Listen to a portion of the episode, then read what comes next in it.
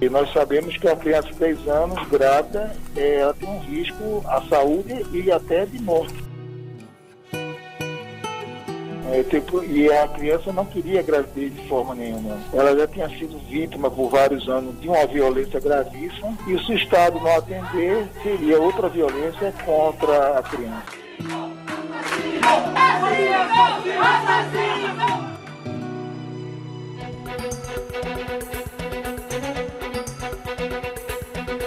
A vontade nesse cargo eu acho difícil encontrar alguém que vai estar sempre à vontade. Eu acho que nos momentos decisivos, já aconteceram duas ou três vezes momentos decisivos, onde o presidente eh, me apoiou. Não vejo que o ministro esteja né, pensando em sair do governo, essa discussão ainda tem muita coisa para ser debatida, então não vejo não é, pressão em cima disso. Né? Então é a discussão, faz parte. Nós sabemos que o nosso orçamento, em grande parte, ele é carimbado ele é completamente comprometido com despesas obrigatórias. Sobra muito pouco.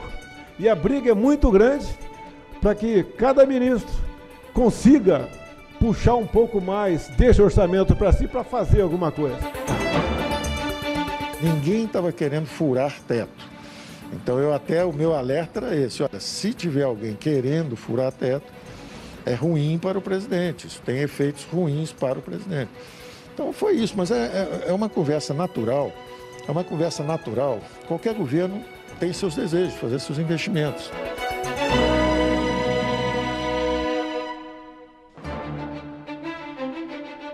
Ontem o Senado derrubou um veto que vai dar um prejuízo de 120 bilhões para o Brasil. Então eu não posso governar um país se, se esse veto for mantido na Câmara. É impossível governar o Brasil. Isso é impossível. Tá o impacto potencial é uma perda de até 120 bilhões. É um, é um desastre. Então nós sabemos, e é nessa confusão toda, todo mundo está achando que estão distraídos, abraçaram a gente, enrolaram com a gente, nós já botamos a granada no bolso do inimigo. Dois anos sem aumento de salário. Era a terceira torre que nós pedimos derrubar. Nós vamos derrubar agora também. Isso vai nos dar tranquilidade até o final.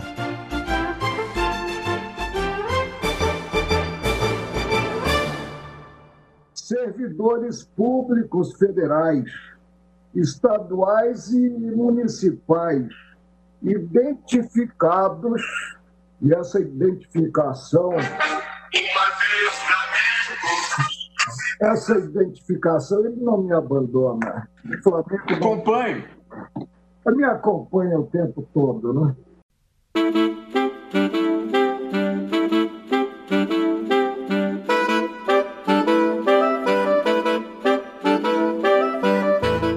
Barco onde estamos todos que a maré leva ao mesmo lugar. Embarcaram juízes e procuradores, deputados, ministros, senadores, embarcaram presidentes, generais e auditores, mas embarcaram as pessoas também. A fila do embarque era a agência da Caixa. Saguão cheio, bolso vazio, as lojas todas fechadas. Em busca de teto, olho no veto e é fato, não dá. Socorrer a todos é loucura nesse tempo. Vela içada, vambora é o progresso. E daí esse tanto de homem ao mar? Vela para santo, a prece é muda. Promulga o despejo, esperança corre em vala e deságua na praia. Enquanto os de cima não jogam a boia, afundamos. O resto que sobra vai ter que remar.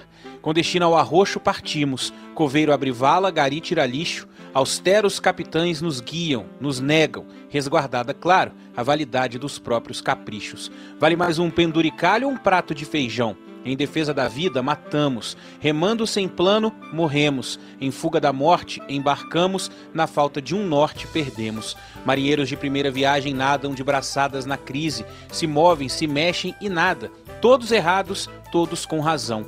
O vírus é do tamanho de um iceberg. Batemos. O bote do barco se chama Centrão. Quem se salva? Esse é o Tem Método, podcast original da Band News FM.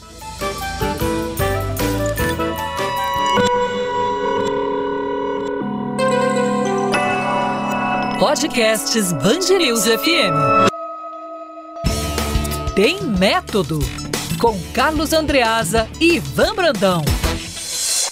Sexta-feira, dia de tem método para todo o país, para todo mundo, para todo o universo. Carlos Andreasa já aqui para comentar os principais assuntos da semana, que o negócio é mais profundo, né? É uma análise, é separar o, o fato da espuma, é ter uma visão sobre os acontecimentos que, que vão além aí das linhas, das manchetes. E aí, meu parceiro, tudo bem com você? Fala, meu irmãozinho Ivan Brandão. Estamos na área. Bom dia, boa tarde, boa noite. Ivan Brandão sabe que sou obcecado por números, né? A gente está fazendo um bom uhum. trabalho. E o nosso bom trabalho está espelhado em números. O crescimento desse podcast em termos de audições, né? De sei lá como é que se chama isso, mas o fato é que nós estamos sendo ouvidos e progressivamente ouvidos cada vez mais. Estamos em todos os rankings dos mais ouvidos, então estou muito feliz. Quero mandar um beijo especial para os nossos ouvintes fiéis que acreditam nessas nossas ideias aqui. Acho que a gente faz um produto. Ivan Brandão, você sabe que esse seu texto de abertura que nós ouvimos há pouco, esse seu texto ele, ele é cool, né? Ele é cult, ele já é esperado, Ivan Brandão. Então, acho que a gente deu certo, hein, Ivan Brandão? Quem diria que é, as nossas figuras tão diferentes, né? É, quem daria, quem apostaria na liga é, e no, no nascimento dessa tão fraterna amizade, Ivan Brandão. Muito obrigado pela honra de trabalhar com você, te... meu irmãozinho. Honra toda minha, vou te falar que a honra é toda minha de fato. E é, são, são duas, duas coisas. Acho que o que, une, o que une as diferenças são as semelhanças, né? Flamengo, samba, carnaval, é, Rio de Janeiro, essas né? coisas ajudam. Couro, né? É, É demais, mano, couro, couro quente e bem esticado. E a outra coisa em relação a números, antes da gente adentrar nos nossos assuntos, Andreasa, sabe o que eu reparei?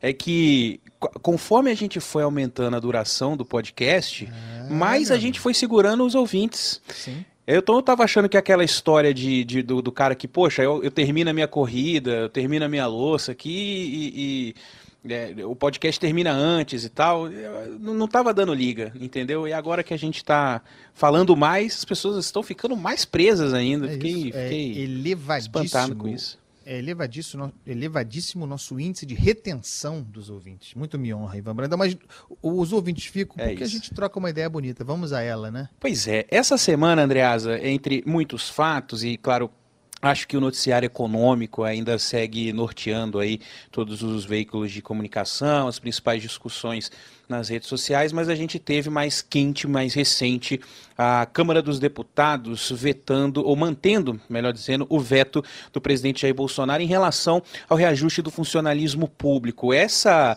essa votação tem sido vista como uma vitória para o governo Bolsonaro, porque conseguiu se articular, foi a primeira participação é, do, do, do, Ricardo Barros como líder do governo, foi uma votação acachapante, é, depois do Senado ter, tido, é, ter sofrido muitas críticas, né, por ter derrubado o veto do presidente Jair Bolsonaro. Queria saber de você se você enxerga dessa forma também, como a grande maioria dos analistas tem enxergado, né, de que o presidente conseguiu uma vitória dentro do, da Câmara dos Deputados em relação ao ajuste fiscal, estavam falando em 120 bilhões de reais que essa, essa derrubada do veto poderia prejudicar aí os cofres do governo, enfim, jogo, levanta essa bola para você aí, para você cortar, porque é um assunto que tá, tá no pinga-fogo aí, né, tá, tá, tá bem quente, bem vivo e tem muita coisa para se falar em relação a isso.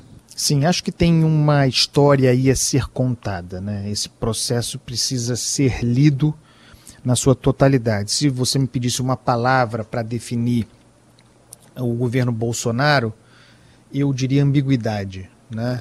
dubiedade. É um governo dúbio, ambíguo, que opera uh, sempre no limite, oscilando, tentando manter os pés em todas as canoas, equilibrar todos os pratinhos isso se intensificou, se tornou mais evidente à medida que o governo se aproximou do que se chama de centrão. Então, nós estamos falando, antes de tudo, da, da manutenção de um veto uh, que interdita reajustes salariais a servidores públicos até 2021, até o fim de 2021, serve para os três entes federativos, certo? É, estados, é, a República, né, a República como um todo, os estados, os municípios e a União e o governo federal, o executivo federal. A, a minha posição a esse respeito é muito, é muito conhecida. eu sou a favor do veto. Eu acho, nesse momento, e acho justo que se projete até o fim de 2021, que não teria cabimento, e aí, vejam, não estou fazendo uma leitura ética ou moral, quem quiser que a faça, estou fazendo uma leitura meramente fiscal. Nesse momento, não há cabimento para reajuste de salários. É, por quê? Porque o servidor público brasileiro é um vagabundo, porque ele é um privilegiado, porque ele não trabalha. Não, não é por isso. É porque nós estamos com uma crise fiscal muito pesada, é, que teve impactos em todas as frentes, que gerou desemprego na iniciativa privada, é, que fez com que as pessoas tivessem os seus salários reduzidos a partir de uma de uma proposta, de uma medida provisória do governo federal, salários reduzidos, uh, muitas vezes contratos suspensos, tudo para uh, que as empresas não quebrassem, para que os empregos fossem mantidos da melhor maneira possível, de modo que uh, aí talvez entre a questão ética, né? Não faz sentido, desde o lugar em que eu vejo o mundo, que a iniciativa privada os trabalhadores da iniciativa privada sejam uh, prejudicados, que deem a sua contribuição para o enfrentamento da crise, que passem pelo que passou, uh, que percam seus empregos, e o servidor público, chamemos assim, sem dar a, a sua contrapartida. E essa sendo uma contrapartida, a melhor possível. Né? O sujeito não teve o seu salário reduzido, teve o seu salário congelado Podemos discutir para algumas carreiras, sim, é, porque nem todo mundo é ministro do Supremo, não é, é, procurador, não é promotor, não é defensor público, nem todo mundo ganha é, altos salários como funcionário público, há salários muito baixos, né? pensando, por exemplo, no caso dos professores. Então, de novo, não se pode generalizar tem gente que é servidor público e ganha muito mal, mas tem a estabilidade, tem o seu salário garantido. Ganha mal, mas tem seu salário garantido em face a uma realidade em que aqueles na iniciativa privada, nessa altura, muita gente nem salário tem. É, então, essa é a lógica que, para mim, portanto, sem criminalizar o funcionalismo público, porque isso é muito perverso, né? essa discussão do veto é, muitas vezes foi levada para esse lugar, um lugar realmente estúpido, de criminalização do servidor público como se fosse alguém é, privilegiado como um todo. Não é assim. Não é assim. É apenas uma questão é, de encaixe do servidor público, do funcionário público, num ambiente de, de realmente de rigor fiscal, de aperto de cintos e de que realmente nós precisamos todos ceder em alguma, em alguma parte. Acho muito importante é, fazer essa pontuação aqui, Ivan Brandão, para, em seguida, entrar na história propriamente dita do que houve. Antes Como... de você, antes vale, da, da, gente entrar na, é, então, só antes da gente entrar na história, pegar dois ganchos aí que você falou, né? A primeira questão que você disse que é muito, que muito me chamou a atenção na, na, na votação do mantido veto, uh, estados e municípios também não têm mais autonomia para, porventura, reajustar salários. A gente sabe que muitos deles aí, por exemplo, já às vezes em administrações anteriores tem acordos firmados né, com sindicatos e tararau, tararau, não vou poder honrar esses compromissos. Mas me chamou a atenção porque a gente falou tanto né, em relação ao combate à pandemia, sobre a autonomia de prefeitos e governadores, que agora é, ficam de mãos atadas com a manutenção desse veto. Boa parte dos estados e municípios tem dívidas né, com a União, já renegociaram essas dívidas Sim. em troca, por exemplo, de um reajuste, de um ajuste fiscal, de um arroz fiscal. Então, é, eu, não, eu não, não, não sei se é, se ficou uma coisa muito, é, muito pesada, assim, no sentido de uma, de uma mão pesada proibindo é, os estados e municípios de, de darem esse, esse possível reajuste, né? Porque a derrubada do veto não era o reajuste, né? Porque quando, quando a gente ouve o presidente falar assim, ah, porque o impacto seria de 120 bilhões, não sei. A gente não sabe, né, quem ia, quem ia ter reajuste concedido ou não. Um chute, Mas né? pegando É, um, é uma, uma, estimativa, né? Mas pegando a, a, a, sua fala da ambiguidade, né? É, sempre fica aquela coisa assim do. É, de, de, você olhar para o outro e tal, né? Porque o presidente, é, recentemente, ele, ele reajustou lá aquele adicional de habilitação para os militares, é, também em meio à pandemia, né? Quer dizer, de alguma forma isso. Fica ali que ah, não, você não pode, a gente não pode reajustar um momento de austeridade, mas devagarzinho você vai distribuindo alguma coisa ali para sua, é, é, para os seus mais próximos, né? E, a, e, e, e, depois eu queria que você comentasse também é, é, a, a, tal da contrapartida, né? Porque em contrapartida o governo vai liberar 60 bilhões para os para os governadores, para os prefeitos e tal, que realmente estão com as contas em frangalhos, mas assim, né, você você economiza não sei quantos bilhões não dando reajuste, libera 60 bilhões para os estados e municípios. E o que me deixa um pouco é, receoso é que assim, os estados e municípios vão usar esse dinheiro para quê, sabe? Para contratar iabas, né? Para é. construir hospital de campanha que não funciona. Assim, a, a, a gente a gente sabe que também esse dinheiro pode estar sendo perdido, né, de alguma forma, porque a gente Sim. não gasta bem, de um modo geral, Sim. né? E esse é o grande problema do funcionalismo público, né? É, é a má distribuição de recursos e tal. Você tocou num ponto aí, Ivan, muito importante, né? O, o veto é sobre a possibilidade de reajustar salários, né? É, cada estado, cada município tem sua realidade fiscal, uns em melhores condições do que outros. Né? É, e o que significa possibilidade? Nós talvez chegássemos a um impacto fiscal de 98 bilhões, foi a conta estimativa que me pareceu mais correta, é, portanto, quase 100 bilhões de impacto fiscal, se todo mundo der aumento. Né? Aí hum. nós uhum. chegaremos a esse valor. Mas é uma improbabilidade né, que isso aconteça. É, então, é, quando se fala nesses valores superlativos, se está dizendo é, que assim seria, para deixar bastante claro, é, se o veto fosse derrubado e todo mundo resolvesse reajustar ao mesmo tempo. Então, é, para entrar na história em si, é, de por que e como a Câmara manteve o teto, a gente precisa começar distribuindo os méritos. Né? É, tem um mérito grande do novo líder do governo na Câmara, Ricardo Barros, um político profissional com grande histórico é, é, de atividade política, foi inclusive ministro da Saúde do governo Temer, mas foi teve participação em liderança é, de bancada nos governos Fernando Henrique e nos governos lulopetistas, em ambos. Né? Alguém, alguém que está sempre próximo do governo. Não quero criminalizar a atividade do Ricardo Barros, muito pelo contrário, estou dizendo que é alguém que tem o histórico de resolver o problema. Então ontem ele foi chamado. É, ontem, que manja dos Paranauê. No, no... manja dos Paranauês. Ele foi chamado na véspera, né, na quarta-feira, uh, para ajudar a resolver um problema. E trabalhou bem. Trabalhou bem, articulou com os líderes, fez uma boa gestão, considerando que essa gestão, para, para a manutenção do veto, portanto, para vencer aquilo que o Senado havia decidido, isso tudo foi feito tudo, é, sem, sem é, conversa de pé de ouvido, né? sem a conversa presencial. É, nós estamos falando aí de uma articulação entre líderes de uma votação que tem sido feita remotamente. Então, mérito do Ricardo, Ricardo Barros como representante do governo é, e, portanto, nesse aspecto, sim, uma vitória do governo Bolsonaro. É o seu líder trabalhando para reverter uma situação difícil. Eu devo dizer que nunca tive muita dúvida de que a Câmara conseguiria uh, manter o veto, mas, uh, mas assim foi e foi bem feito. O mérito, no entanto, sobretudo, é do Rodrigo Maia, né?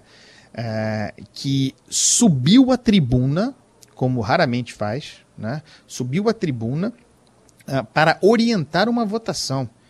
É, presidente da Câmara tomando risco, subindo a tribuna para se posicionar e explicar por que ele, Rodrigo Maia, presidente da Câmara, apoiava a manutenção do veto. Hoje eu estou convencido que, feita tomada a decisão, essa é a sinalização correta.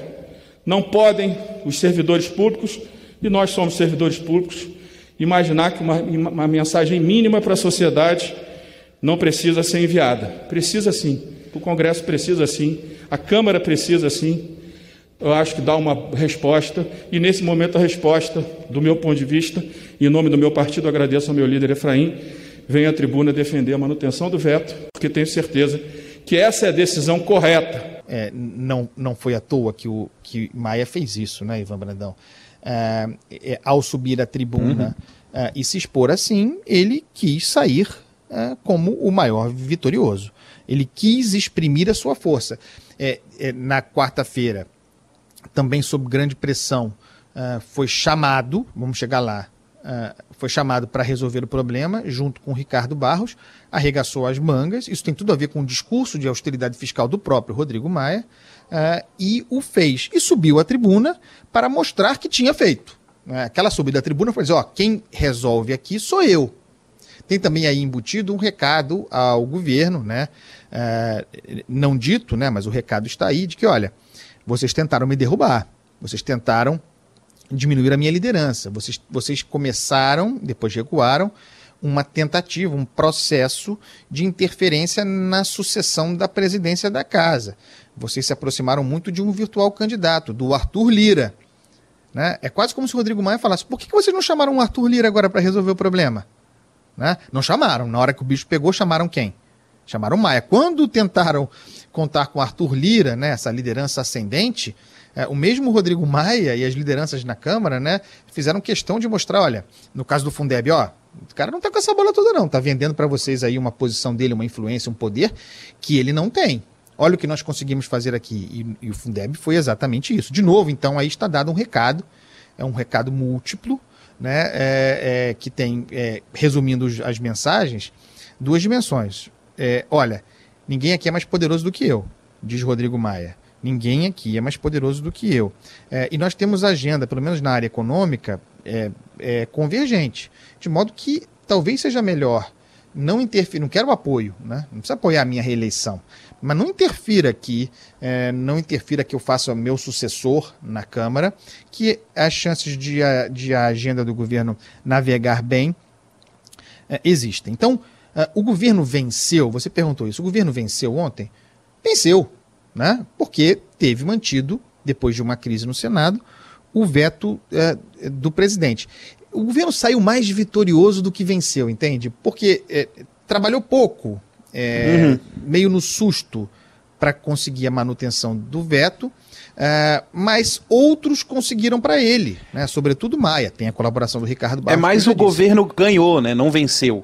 Isso, o governo, o governo foi beneficiado no final das contas, né? E comemora. E aí tem o seguinte: comemora e capitaliza para si. Né? É, é, faz parte do jogo o governo dizer que venceu. Eu estou apenas aqui contando a história. A história é maior do que essa, né? E aí, de novo, a gente chega, Ivan, ao elemento da, dubi, da dubiedade, né? da ambiguidade do governo Bolsonaro. A gente precisa lembrar da história, né? É, de como chegamos até aqui. Qual foi o processo que nos trouxe até aqui? Em maio, maio de 2020, auge da pandemia, né? Maio, junho, julho, ali, em maio, a, a, curva de mortos entre nós escalava. É, Bolsonaro mandou, vejam, isso, isso, isso é um fato, é um dado da realidade, não é uma invenção. Está aí, inclusive, o Major Vitor Hugo, ex-líder do governo na Câmara, para dizer, já disse, o presidente Bolsonaro mandou que, a, chamemos assim, a fluida base de apoio bolsonarista no parlamento apoiasse o movimento que pretendia flexibilizar o congelamento de salários do funcionalismo público. Naquela ocasião, portanto, é, se tentou é, criar é, uma janela de exceções é, em que passariam algumas categorias Uh, algumas uh, é, é, que estavam diretamente ligadas ao enfrentamento uh, da pandemia, por exemplo, profissionais de saúde, esses poderiam ter uh, os seus salários aumentados nesse período, e o presidente apoiou que se ampliasse essa lista, incluindo as suas categorias. Ele é um presidente corporativista, né? já falamos tanto sobre isso aqui. Apoiou que se incluísse uh, nessa, nessa janela de exceções por exemplo, uh, agentes da área de segurança, agentes da área, uh, daquelas áreas mais afeitas ao seu ambiente, a sua base fundamental. Então, para deixar bastante claro, em maio, o presidente da República autorizou que os seus representantes trabalhassem por essa flexibilização que depois ele vetaria. O que aconteceu naquela ocasião é que houve um acordo. O governo Bolsonaro fechou um acordo com o parlamento sim pela flexibilização dessa regra para que algumas categorias pudessem ter aumentos de salário nesse período. É muito importante deixar isso, isso claro aqui. O que aconteceu? Guedes estrilou. Né? Houve uma crise, eu me lembro, houve inclusive um embate é, entre é, Major Vitor Hugo, que era o porta-voz dos interesses de Jair Bolsonaro, ou das ordens de Jair Bolsonaro. Houve um conflito entre Major Vitor Hugo, então líder do governo, e o, e o ministro da Economia, Paulo Guedes. Guedes estrelou, botou a boca no mundo, começou daquele jeito dele a citar números, né? O Guedes, ele, ele salta de, de, de, bilhão de uma maneira impressionante, né? Serão 120, 130, 140, 150 bilhões, de, como se 30 bilhões de, de, de dinheiros uh, uh, não, não fosse uma enormidade, mas o Guedes fez aquele seu estilo alerta, o mundo vai acabar, uh, se, se isso prosperar, o presidente precisa votar, Jair Bolsonaro, então Olha a dubiedade, olha a ambiguidade. Né? Ele mandou que a coisa tentou, testou aquele caminho, queria a, abrir a janela para reajustes salariais, porque ele é um líder corporativista, talvez o mais bem sucedido da história da República. É, mas aí o Guedes estrelou, o presidente recuou e disse publicamente, depois da conversa com Guedes, que vetaria. Vetaria aquilo que tinha mandado incluir. Tá certo? Vamos lembrar da história né? Porque é, é, é nessa forma ambígua, dúbia, que o governo Bolsonaro avança. O que aconteceu? Do momento em que o presidente disse que vetaria aquilo que tinha autorizado incluir, que tinha cuja inclusão havia apoiado, até o momento do veto, se passaram algo como 20 dias, Ivan Brandão. 20 dias, desde o momento em que o presidente disse que vetaria, até o momento em que finalmente vetou. Vetou no limite, vetou no último dia. E por que fez isso? Vejam a dubiedade e ambiguidade. Porque nesses 20 dias ele concedeu, ele manteve aberta uma janela para que reajustes salariais de funcionários públicos fossem feitos. E assim foi.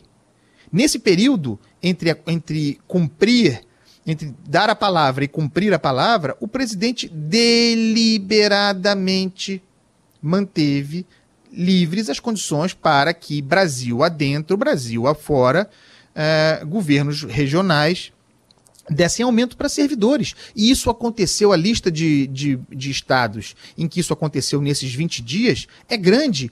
E mais, Ivan Brandão, e mais. Nesse ínterim, o governo federal deu aumento de salário para os policiais militares do Distrito Federal. Porque é bom dizer isso, né? É, muita gente não sabe e, e, não tem que saber mesmo. É, a responsabilidade é, de custear, de financiar, de bancar a Polícia Militar do Distrito Federal é do governo federal. Então, nessa hum. janela, até o dia do veto, o presidente Jair Bolsonaro, ele mesmo canetou, deu o aumento para a Polícia Militar do Distrito Federal. Vejam a ambiguidade, vejam como as coisas vão acontecendo. Tudo isso, sejamos bastante francos, com a complacência de Paulo Guedes. Paulo Guedes jogando o jogo. Isso tem a ver, Ivan, com o que você falava agora há pouco. Né? Vejam como ah, o rigor fiscal é mais rigoroso para uns que para outros. Né? Em uhum. matéria uhum. de servidores, sobretudo da área de segurança pública, uh, mas aí também inclui o Exército, vamos lembrar da reforma da Previdência dos militares. Né? É, feita parte, um texto que foi feito, foi criado, escrito, preparado pelo próprio Ministério da Defesa. O Ministério da Defesa escreveu a, o texto da, do projeto da própria reforma da Previdência e submeteu ao Ministério da Economia, que chancelou.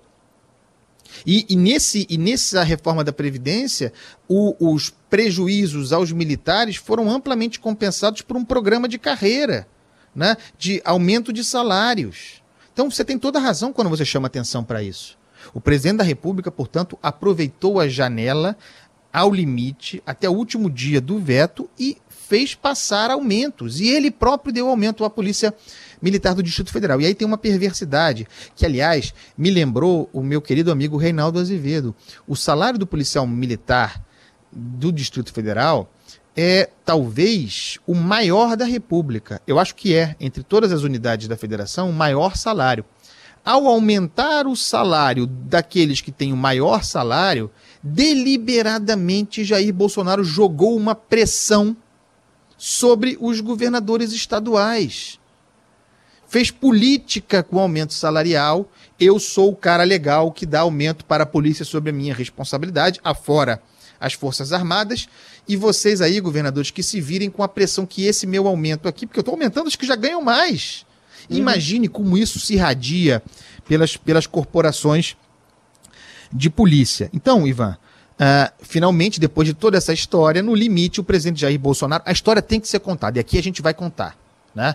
É, finalmente, depois de tudo isso, o presidente Jair Bolsonaro vetou. E aí veio, essa semana, né, a derrubada do veto no Senado. É, é, eu já comentei isso na minha coluna na Band News FM, né, coluna Tem Método, mas eu quero, eu quero fazer aqui a leitura, quero apresentar a leitura que eu fiz. O, a derrubada do veto no Senado tem, claro, um, um, uma, uma manifestação de irresponsabilidade fiscal. Algo que o Senado historicamente não costuma fazer. Esse tipo de surpresa, né?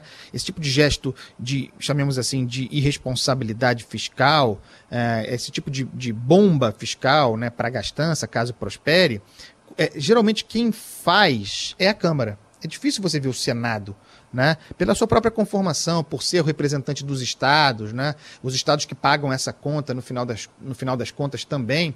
É, mas o fato é que o Senado da República tem sido nos últimos tempos, isso tem muito a ver com aquele grupo Muda, Muda Senado, é, que é muito influente, é um grupo lavajatista, chamemos assim, mas é muito influente no Senado, tem uma bancada é, própria, são senadores que chegaram agora, muito ativistas, acho que tem a ver com isso. É, nós temos nessa quadra um Senado que é ativista e que é rebelde e que, e que é, é capaz de aplicar a sua, irresponsa a sua rebeldia uh, na, na prática, uh, objetivamente, em irresponsabilidade fiscal. Então tem essa dimensão uh, política que me parece ser também o Senado buscando se contrapor à Câmara.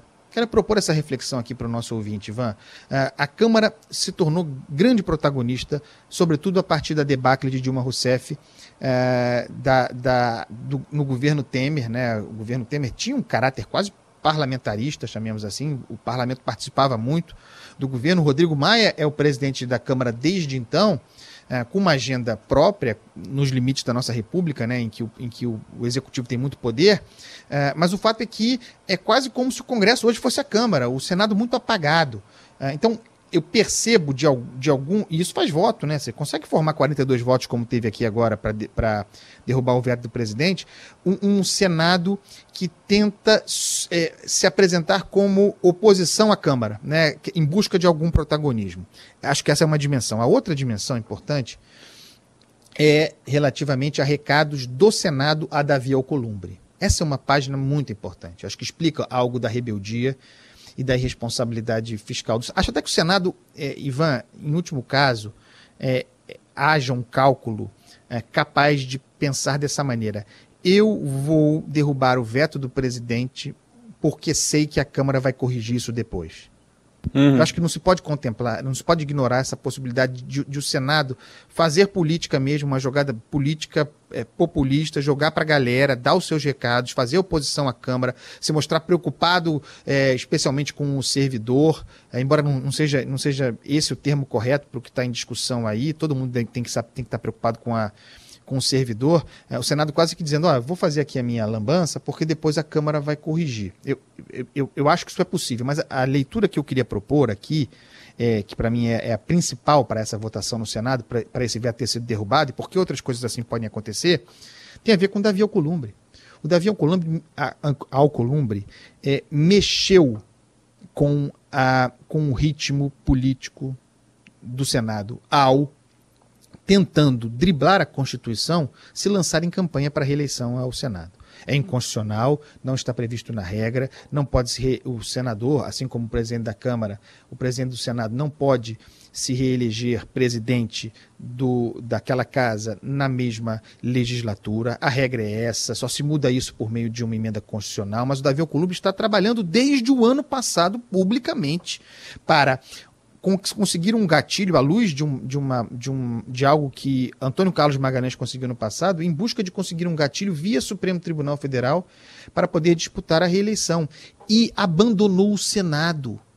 É, o Davi Alcolumbre agora é alguém que está o tempo todo querendo agradar o Supremo Tribunal Federal e agradar o governo Jair Bolsonaro. Está é, tá em campanha. E, e, me parece aí muito claramente que o Senado tenha dado um recado, inclusive para Jair Bolsonaro. Né? O, o Senado, um, um, recado que seria mais ou menos o seguinte, Ivan, tentando aqui, tentando aqui é, é, deixar isso num, num, entre aspas, né? quase como se o Senado dissesse assim pro, pro, para Bolsonaro e para Davi Alcolumbre sobre Alcolumbre. Olha aqui, pessoal, o presidente do Senado não está com essa bola toda, não. Ele não tem o controle aqui da casa. A rigor, ele abandonou a casa, só pensa nos próprios interesses, só faz campanha, só pensa em reeleição. E com isso, negligencia a agenda aqui do Congresso. Querendo se aproximar do senhor presidente da República, querendo agradar o governo, uh, ao ao fazer esse movimento, ele outra coisa não tem feito do que atrapalhar os interesses do governo no Senado. Porque, é, fecho aspas, né, porque seria uma fala do, do, do, Senado inconformado com o presidente do Senado que não se comporta como presidente do Senado porque quer continuar presidente do Senado. É uma loucura isso. Né?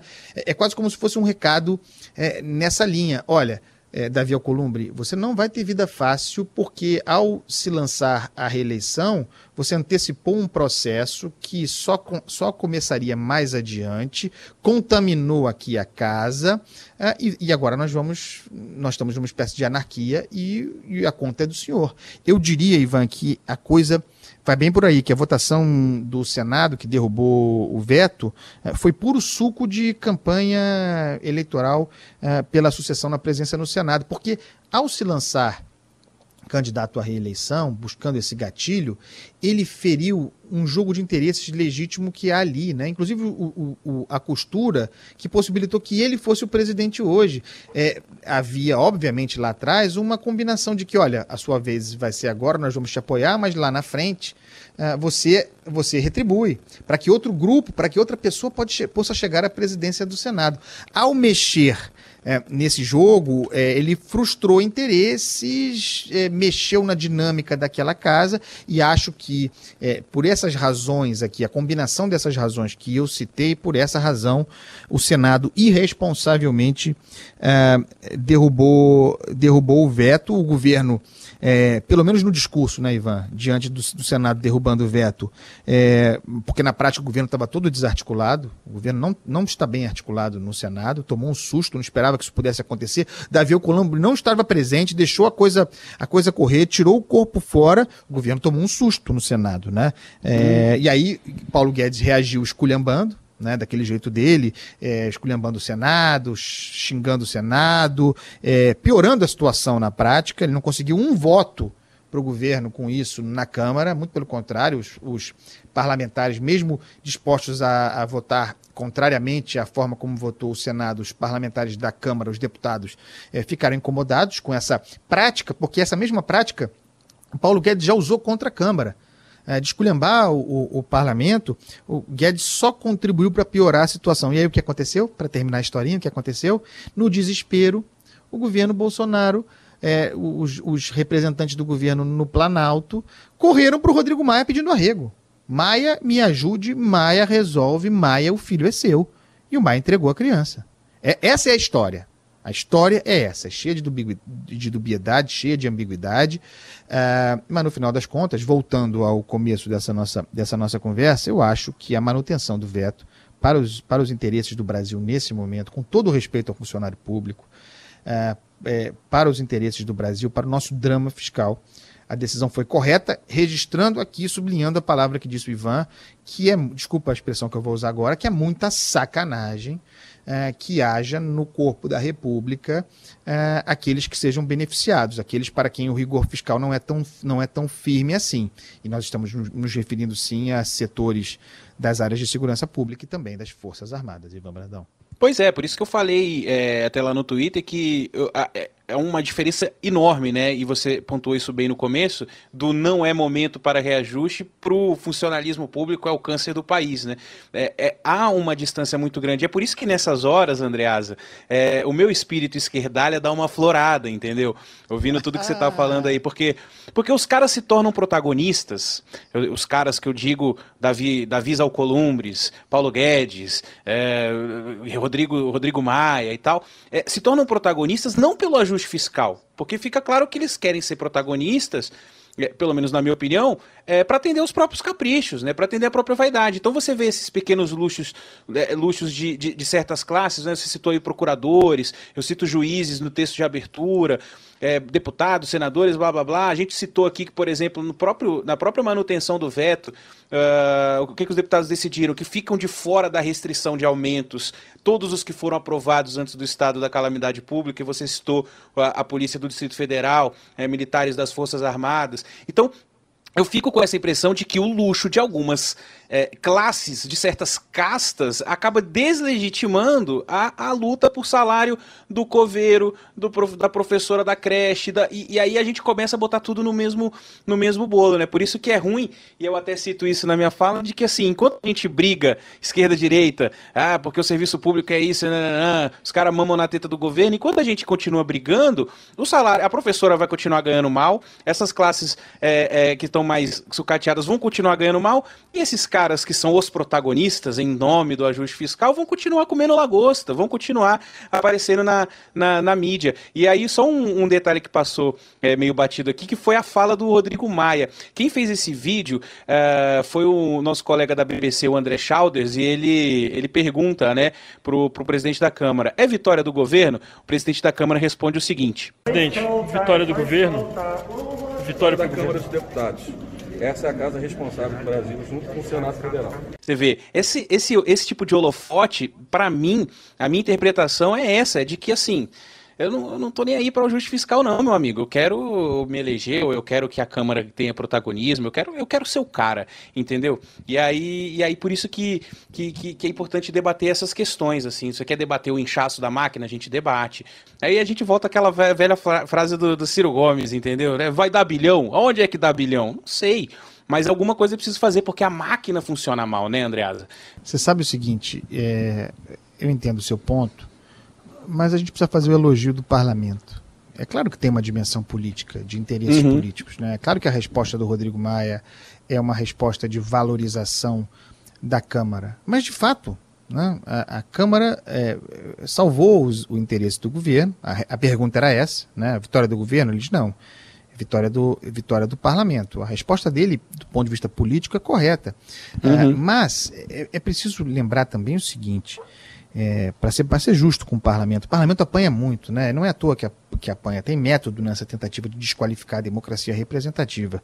As, as, a, a ascensão dos novos regimes autocráticos no mundo, a exemplo, por exemplo, do que acontece na Hungria, né, com o Orbán, mas não apenas, é, passa pelo enfraquecimento do, do, parlamento, pela criminalização, pelo enfraquecimento de, dessa instituição, né, da democracia representativa, desse, desse intermediário né, é, importante no, na República. Então, da mesma forma que o parlamento é, manteve o veto é, interditando a possibilidade de aumento de salário do funcionalismo público, é, esse é o mesmo parlamento que viabilizou, não foi um projeto do governo, né? isso não veio do governo.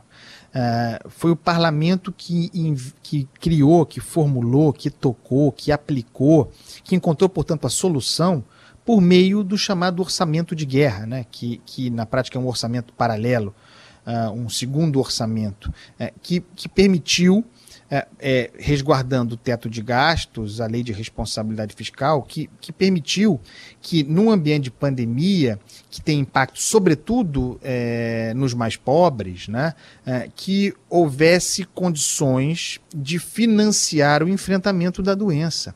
Mérito do parlamento e uma, e uma, e uma ação, uma medida que, que privilegiou, que beneficiou, que cuidou especialmente dos mais pobres. Né? Esse, esse, é um fato importante. Não foi o Paulo Guedes que formulou, não veio, do ministro, não veio do Ministério da Economia.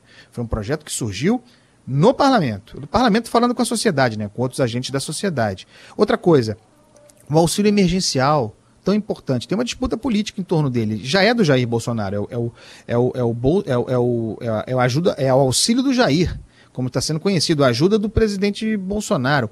Mas qual é a história disso? O parlamento sendo decisivo para que os mais pobres não passassem fome, ou tanta fome, e para que o Brasil não entrasse numa espécie de caos social. A proposta do Guedes era 200 reais. Né? É, o parlamento falou, não, 200 não. Claro que isso é um jogo político, Mas veja no que resultou, né? É, permitido, pelo, permitido, de outra parte, pelo orçamento de guerra. É, 200 reais o governo propunha, o parlamento falou, não, não, 500. O governo, para não perder, né, para ter a paternidade da ideia, levantou para 600. É, isso foi desse, aliás, o maior, maior, presente que Jair Bolsonaro já teve do ponto de vista político-eleitoral, mas foi salvador para a população pobre do Brasil. Então, é, a gente não pode deixar de reconhecer, apesar da, da da, da, qualidade individual, né, média, muito ruim do parlamento, de desqualificados, de vagabundos mesmo, muitos bandidos, é, muitos pilantras, muito, muitos picaretas. É, mas o parlamento, como instituição, é, tem sido decisivo para que a situação não fosse muito pior do que. Aliás, esse é um argumento perigoso já estou é, fugindo aqui né, do, do tema do, do, podcast, mas é assim mesmo.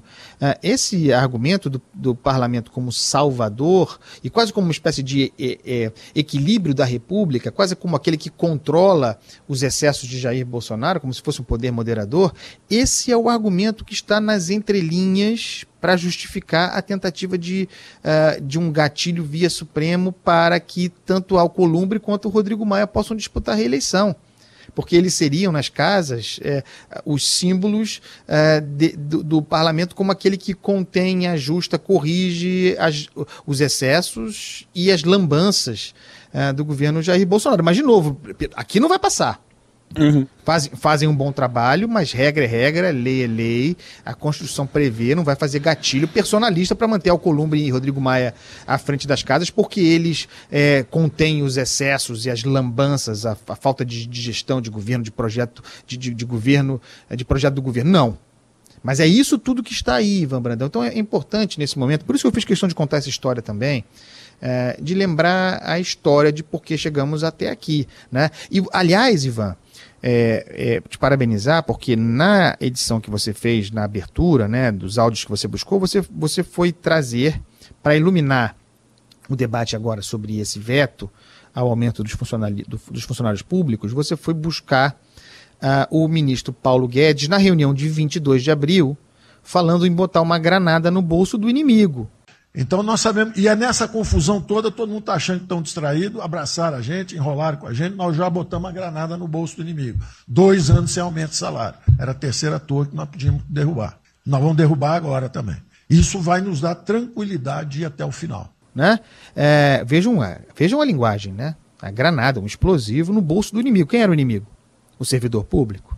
Né? É isso. Uhum, Vamos uhum. botar uma granada no bolso deles, dois anos sem aumento de salário, quer dizer, o governo é incapaz de apresentar um projeto de reforma administrativa, aquilo de que a gente tanto fala aqui, público, transparente, para o debate da sociedade. Não, incapaz, não. É, não apresenta porque o presidente não deixa, porque o presidente é o líder corporativista que não quer que isso, que isso prospere, quer manter as suas, as suas camadas de proteção, de gordura. Né? É, o governo não apresenta e tenta fazer um, e tentou e tenta fazer uma reforma administrativa falsa, fake, é, é congelando os salários dos servidores. A intenção do Paulo Guedes ficou expressa naquela fala de 22 de abril. Isso não quer dizer que a manutenção do veto não seja importante circunstancialmente em função das condições fiscais do país, né? É, não, eu subscrevo que tudo que você está falando. Eu, eu, é a questão do personalíssimo que, que realmente me, me incomoda. É. É, eu, eu, eu acho que tem que ter protagonismo, sim, é, dos deputados, dos senadores, eu acho que das casas, né? Quando a gente fala como instituições. É, é, eu, porque ainda é preciso ver a diferença de quando você fala o presidente da Câmara fala algo, o Rodrigo Maia fala algo, né? É, aquela, aquela discussão que a gente tinha nos primeiros episódios, né? Do Exatamente. presidente Jair Bolsonaro, do Jair Bolsonaro. Né? Então é importante diferenciar. Então, quando você é, fica ouvindo o Rodrigo Maia e Alcolumbre sendo defendidos como os arautos da democracia e da participação popular, e vê esses caras querendo ir ao Supremo Tribunal Federal para se perpetuar na cadeira de presidente das casas é... que eles é. Comandam, é muito complicado, né? Aqui não, Mas violão. Eu... É, então, é exatamente isso. O Andreas, a gente teve, vamos, ainda bem que eu lembro muito de de cobrir Brasília e às vezes era, era assim, né? Você está no Senado, corre lá no Supremo que não sei quem vai falar, que é tudo muito pertinho ali. Mas durante seis meses do ano, o sol bate na capital federal, meu amigo, de um jeito que, que deixa as pessoas meio malucas, assim, é uma seca braba. Caminhar do, do, do Palácio do Planalto ao Supremo Tribunal Federal é, em meio à seca, 32 graus assim à tarde, deixa o cara maluco. Parece que são quilômetros de distância, mas não são. Mas aqui no podcast a gente voa de uma casa para outra rapidinho, o, o, o Andreas, e a gente teve algumas questões no judiciário sendo é, é, analisadas essa semana, alguns assuntos que a gente já conversou aqui também, a questão do dossiê lá no Supremo Tribunal Federal, tivemos falas de alguns ministros aí, porque o bicho tá pegando também lá no Conselho Nacional de Justiça. Você quer começar por onde, hein? Eu, rapidamente sobre o dossiê, né, porque nós tratamos disso na, no podcast passado, Ivan, uh, só para dizer que, que houve a votação uh, no, no, Supremo Tribunal Federal relativamente à aquela DPF do partido Rede, uh, relativamente ao dossiê ou aos dossiês fabricados pelo Ministério da Justiça uh, para monitorar, controlar, na prática intimidar, né, críticos do governo. Né? o que é uma aberração completa a ideia de que o Executivo Federal produz dossiês, monitora, controla críticos. Né? É, é, não, tem, não tem. É um desvio de, de finalidade, e eu diria mesmo improbidade administrativa de parte aí, portanto, do ministro responsável, do ministro da Justiça, é, é tremendo. Né? E o, o Supremo votou esse respeito, é, deixando claro por 9 a 1, né, apenas o Celso de Mello não votou, e a divergência foi do ministro Marco Aurélio, é, mas por 9 a 1, placar elástico, contundente, deixou claro que não, que esse tipo de produção de conteúdo, de informação, eventualmente até sigilosa, é, de indivíduos, não pode ser é, é, preparado pelo, pelo Ministério da Justiça, nem por qualquer outra uh, qualquer outro braço do executivo para em função uh, do, do que seria um crítico né? É, o sujeito está ameaçando, tem alguma informação de inteligência, de ameaça, risco à, à integridade é, de um poder da República, tem alguma ameaça né, que, que, que mereça algum controle de inteligência, é, considerando que já existem os órgãos de inteligência é, relativa, relativos ao governo federal, não é apenas crítica, as pessoas criticam, é movimento é, dito antifascista criticando o governo Bolsonaro, é, isso como motivo para que alguém seja monitorado, para que servidores públicos sejam monitorados, para que policiais sejam monitorados, para que intelectuais, professores sejam monitorados? Não. O Supremo deu um não, mas não foi um não tão rotundo assim, Ivan. É, eu, acha, eu imaginava que uh, essa rede de arapongagem do governo federal a partir do Ministério da Justiça, mas não apenas, né? o presidente é muito obcecado por isso, por serviço de, de informação, de contra-informação. Uh, eu imaginava que o, que o STF fosse dar um recado mais duro, mais fulanizado até, uh, e isso não houve. Né? Houve, houve essa votação expressiva é, deixando claro que o Ministério da Justiça não pode fazer isso. Já houvera na semana anterior um julgamento é, sobre o alcance também investigativo da ABIN, né? até que ponto a ABIN é, pode, pode acessar dados individuais sigilosos, isso só, segundo o Supremo, só com autorização da Justiça, o que é uma obviedade. Enfim, é, o Supremo disciplinando um pouco, limitando um pouco o escopo dessa sanha, é, digamos assim, investigativa em busca de dados é, é, de inteligência do governo federal, tem uma natureza de Estado policial no bolsonarismo, a gente já falou muito sobre isso aqui. O Supremo limitou, mas, mas foi muito quase carinhoso com o ministro André Mendonça. Né? É, eu achei engraçado, o, o, o, Dias Toffoli fez questão de fazer um desagravo ao, ao ministro André Mendonça. Eu acompanho a eminente ministra relatora, louvando o voto de sua excelência, mas deixando registrado aqui a indelével marca de transparência, de correção do ministro da Justiça e Segurança Pública, André Mendonça. É, e, e, curioso, Gilmar Mendes também. Ambos fizeram crítica ao Sérgio Moro. né? É, é, lembrando que é, o, a deflagração desse processo, segundo os ministros, é, teria começado ainda sob a gestão de Moro, que a demanda pela produção desse, desse conteúdo teria sido feita ainda na gestão de Moro do Ministério da Justiça, que, portanto, não seria André Mendonça o responsável. Houve, houve todo, esse, todo esse conjunto de rapapés é, em nome, é, em defesa do André Mendonça, que pode vir a ser, está trabalhando para isso, é, o, um colega em breve, né? É, o Celso de Mello se aposenta em novembro, um colega ministro do Supremo, então chamou atenção também a politização desse processo, é, o Supremo sem perder a chance de dar uma pancada no Moro, é, é, responsabilizando ele. Não que ele não tenha responsabilidade, né?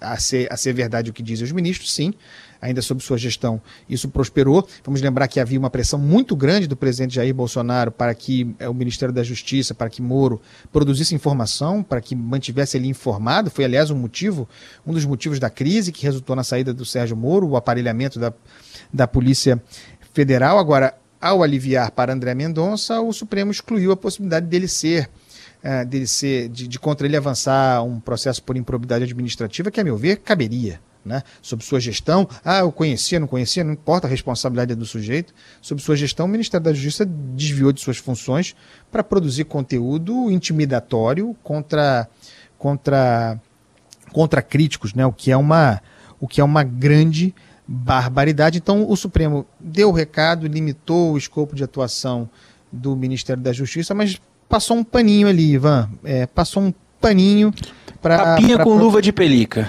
Ah, e outra coisa também, né? O, o, hum. nesse, nesse processo, coisa vergonhosa, a participação do Procurador-Geral da República. A manifestação de Augusto Aras Uh, em defesa dessa prática do Ministério da Justiça, dizendo que nada de grave, nada de mais sério havia ali, é, fez com que o advogado-geral da União, que também se pronunciou, o doutor José Levi, se tornasse supérfluo. Né? Havia dois advogados. Né? O, o Procurador-Geral da República se comportou como defensor uh, do. Não, não do. Nem fez o papel da Advocacia Geral da União, né, de defender os interesses da União, não.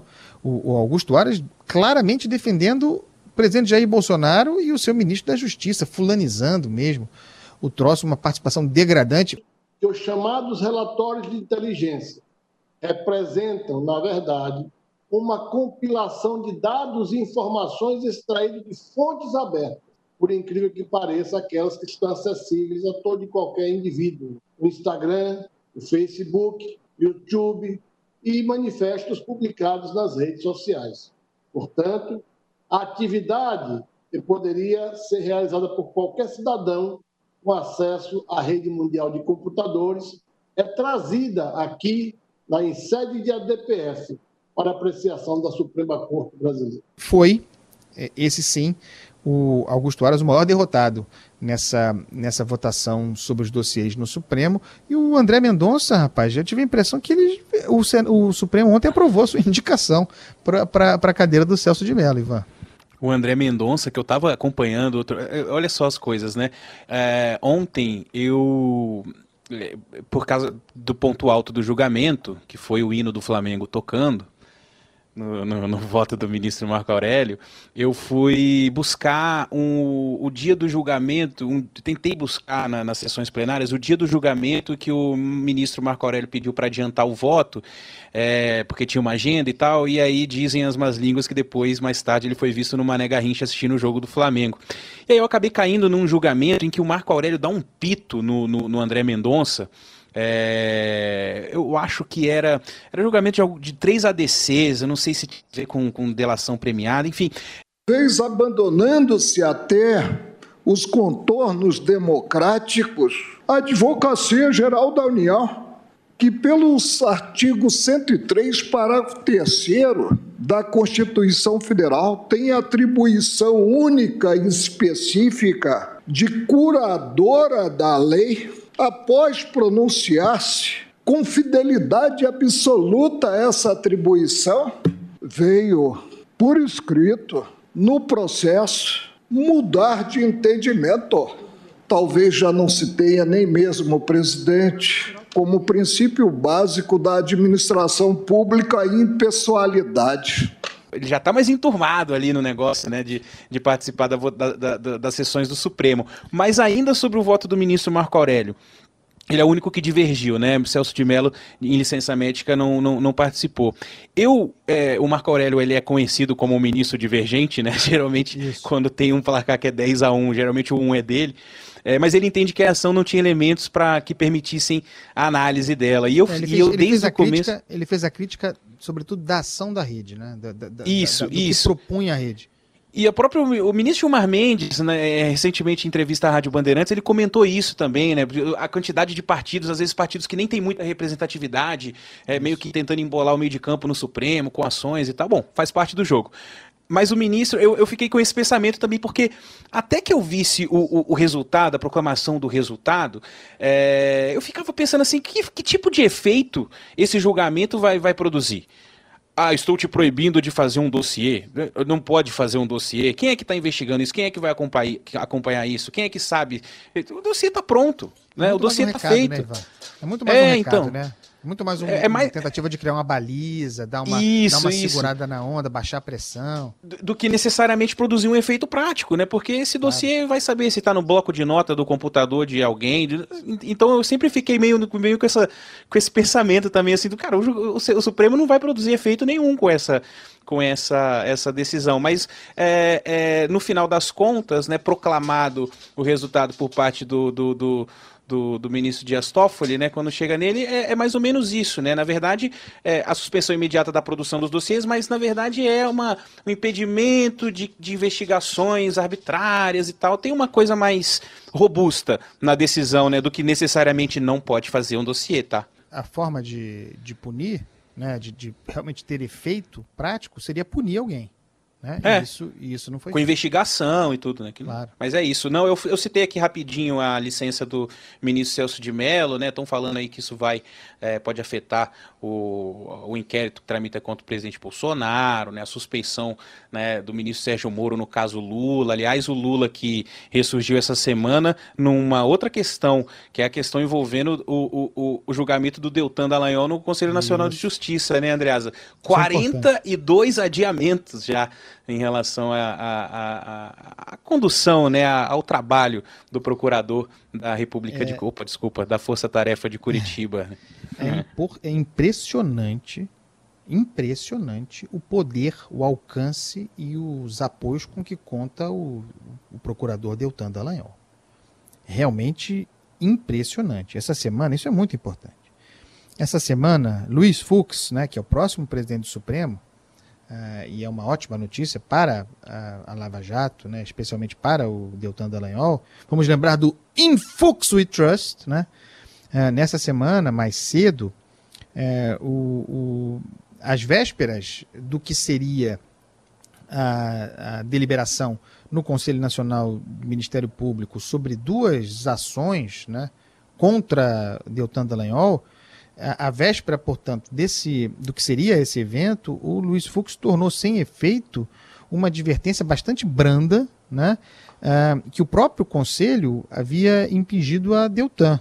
Né? E, aliás, é muito engraçado que a defesa de Deltan Dallagnol alegou que o caso estava prescrito. É, e, eu, e, e, aí eu, eu fiquei, eu, eu, eu, gargalhei quando eu vi isso, né? Muita gente prestou atenção nisso também.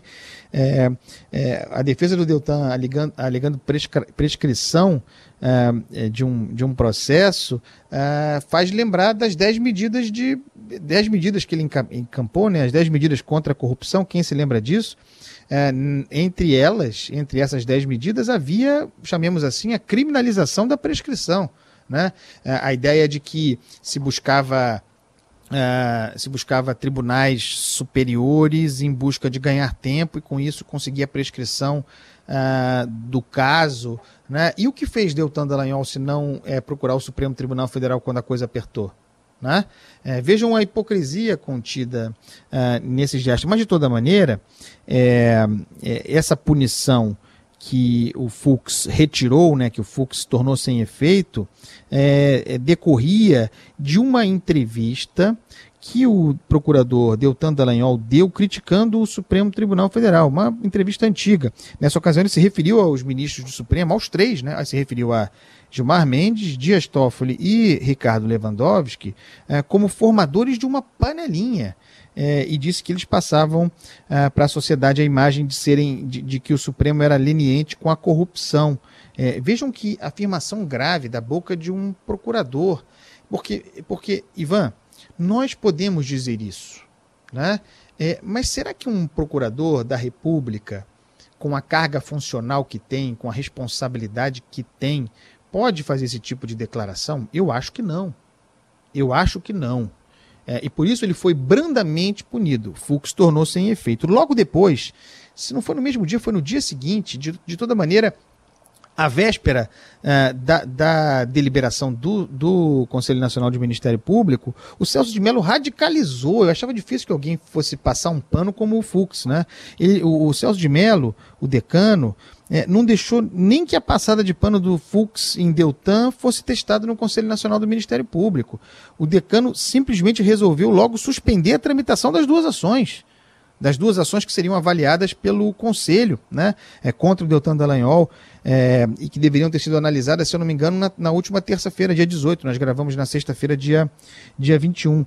Em ambas uh, ações, essas que foram suspensas pelo Celso de Mello, pedia-se a remoção de Deltan Dallagnol do, do posto de coordenador da Força Tarefa da Lava Jato em Curitiba. Uma delas, é, e, é a que, e é a que mais me interessa aqui, que eu acho que é a mais eloquente, era do Renan Calheiros, e não importa que é Renan Calheiros, dane-se o Renan Calheiros, ninguém está defendendo o Renan Calheiros, ninguém acha que o, que o Renan Calheiros tem, é, por meio dessa ação, buscava o aperfeiçoamento do Ministério Público, não, não importa isso. O fato é que é, uma ação era é, do, do, do Renan Calheiros é, e que é, nessa ocasião, Renan Calheiros, que está longe de ser um, san, de ser um santo, a, a, a, questão levantada pelo senador é que o Deltan Dallagnol, protegendo-se pela liberdade de expressão, que, que deve ser muito questionada quando se trata de um procurador da República, com a, com a visibilidade que tem o Deltan Dallagnol,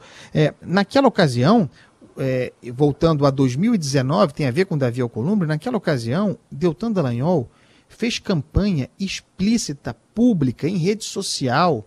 Você se lembra disso, Ivan? É, é, para que não se apoiasse a eleição de Renan Calheiros à presidência do Senado. Para uhum. que, que, portanto, para que Davi Alcolumbre fosse o presidente do Senado. O, o, o Deltan Dallagnol fez uma campanha nas redes sociais é, para que o para que Renan Calheiros fosse e aí claro né mobilizou uma quantidade imensa de pessoas a pressão foi muito grande sobre o Senado. Então na prática o, o procurador da República for, chefe de uma força-tarefa é, trabalhou para interferir na eleição de um, de um poder da República né? Isso é isso é gravíssimo. A pergunta é a pergunta é dane-se o Renan Calheiros mas a pergunta contida na ação movida por ele. Para mim faz todo sentido né? Pode protegido pela liberdade de expressão, um procurador da República, com o poder que tem e do lugar de qual fala, porque não é simplesmente o procurador, é o chefe da força-tarefa da Lava Jato em Curitiba. Olha o grau simbólico aí. Pode alguém nessa condição fazer campanha contra um candidato à presidência do Senado? Respondamos, ouvinte, claramente. Pode o detentor da ação penal, porque, vejam, o Ministério Público é o titular da ação penal. Pode o detentor da ação penal se comportar, e, e, além de tudo, com o poder de polícia que o Ministério Público tem, numa, numa leitura torta da Constituição. Mas o, o, o procurador, hoje, ainda, ainda, por cima, com todo esse poder, ainda tem o poder de polícia. Pode, é, pode investigar, portanto, pode esse titular da ação penal que ainda faz investigação se comportar como um torcedor? A, a resposta é óbvia. Eu estou perguntando, mas a resposta é óbvia. Não pode. Não pode fazer política, porque o que o Deltan fez foi política. Idem, para citar o caso do Lula, né, é, que não estava entre essas ações e que está sendo sempre adiado, é, será que o Deltan Dallagnol podia ter sido protagonista daquele, daquele episódio do PowerPoint, né, em, em, que, em que colocou o Lula no centro de um, de um esquema é, como líder de uma organização criminosa? Veja, não estou dizendo que, que, Lula, que não houvesse a organização criminosa, nem que Lula não fosse o líder. Mas aquilo, aquele tipo de comportamento midiático, político de um procurador-geral da República pode? Não pode, mas pode. E por que pode? Você vai dando condições para que haja, por exemplo, a outra ação, né, da, da, nesse caso da senadora Cátia Abreu, uh, pedindo punição a destituição do, do, do Deltan em função daquela proposta bizarra é, de criar uma fundação destinada a gerir é, é, cerca de um bilhão de reais reavidos é, da Petrobras em esquema de corrupção. O Ministério Público, na figura do Deltan, em determinado momento propôs a constituição de um, de um fundo a ser gerido pelo Ministério Público, que é um absurdo. E isso, isso troço foi prosperando com o aval de vários ministros do Supremo Tribunal Federal. Que se vai criando esse monstro, esse ser autônomo à parte, quase o Ministério Público à parte, sobre o qual não se pode fazer investigação, à margem da lei. Né? E foi esse conjunto de circunstâncias que o Celso de Mello, vergonhosamente, tem um grande respeito pelo decano, tem votos memoráveis, né? É, mas foi esse tipo de, de comportamento, autorizando esse tipo de comportamento, que no limite fez surgir Jair Bolsonaro. O, o principal, o principal é, gerador político das condições para que Bolsonaro fosse presidente é a Lava Jato, ou melhor, é o lavajatismo. Né? E o que a gente descreveu aqui, sem punição, sem punição, suspenso, protegido, o que nós descrevemos aqui é um conjunto de arbitrariedades, de excessos, afora aqueles documentados pela Vaza Jato, de que a gente sempre fala aqui, uh, que não combatidos vão frutificando. Esse é o espírito do tempo que, que nós temos. Né? Então, não importa Cátia Abreu, não importa Renan Calheiros. Eu quero que alguém diga que os, as reflexões que eu fiz aqui, as perguntas que eu apresentei, que elas não prestam, que elas não têm fundamento. Eu quero, eu quero, vi, eu, vi, eu quero que alguém venha aqui desmontar isso que nós estamos apontando, Ivan Brandão. Não, é, nem, nem tem como fazer isso. E, e só para encerrar esse assunto, recentemente o, o, o ex-presidente do Senado, Renan Calheiros, até prestou depoimento né, nesse processo do, do Conselho Nacional do Ministério Público. E, enfim, falou poucas e boas lá sobre Deltan Dallagnol. Como, né, Andreasa, se uma pessoa que tem 12 inquéritos nas costas no Supremo Tribunal Federal precisasse de, de campanha para o desabonar numa eleição que é de cartas marcadas, geralmente, como é no Senado, né? O, o, o Deltan, não sei, subiu a cabeça ali, não sei, de, de, de, eu sinceramente não sei. Mas é como você falou, né? Um projeto é, fez política.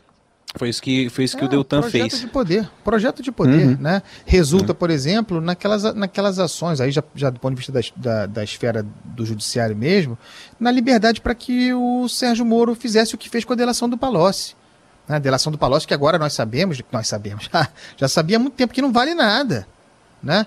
A, delação do Palocci, que é, não apenas é, Sérgio Moro incluiu, é, como tornou pública a véspera da eleição presidencial, interferiu no processo eleitoral.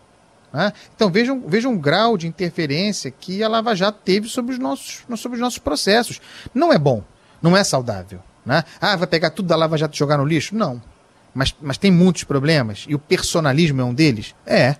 O personalismo é um deles. E eu fiquei muito espantado com a mensagem que o Supremo Tribunal Federal, na, na, na figura do decano e do seu próximo presidente, a mensagem que foi passada pelo Supremo. A mensagem de que, desculpem, com todas as vênias, o Ministério Público é do Deltan. Deltan faz o que quiser. Não é bom. Não é bom. Bom, próximos capítulos no próximo podcast, que esse mesmo é já estourou. Fomos do Rapaz. veto ao voto. Do veto ao voto. É, é isso. Mas cobrimos, né, Ivan? Sim, sim, acho que deu para dar uma passada boa aí é, nos principais assuntos e só quero desejar força aí para você, deixar um beijão para você de verdade, é, receba meu, vovó, meu carinho aqui no nosso podcast. Subir. Pois é, e aí se quiser pedir um samba também aí pra gente encerrar o nosso, o nosso podcast aqui, fica à vontade. Você que manda aqui, sabia? Ivan Brandão, a minha avó aos 95 anos cantou para subir viveu, né? Não se pode dizer que não. Deixou, deixou família, deixou um legado nos, deixou um legado nos, nos dos filhos e netos. Nós estamos aqui e vamos nessa, Ivan Brandão. Então, como nós vamos nessa, eu acho que justo seria terminar com uma canção que fala sobre isso, né? O show tem que continuar, não é mesmo, Ivan Brandão? O show continua e continua na próxima sexta-feira ao som de Fundo de Quintal, Andreasa. Mais uma vez um beijão para você. Ponto final nesse tem método. Sexta-feira tem mais. Valeu, meu irmão. Um beijo e um beijo para nossos ouvintes fiéis. Tchau.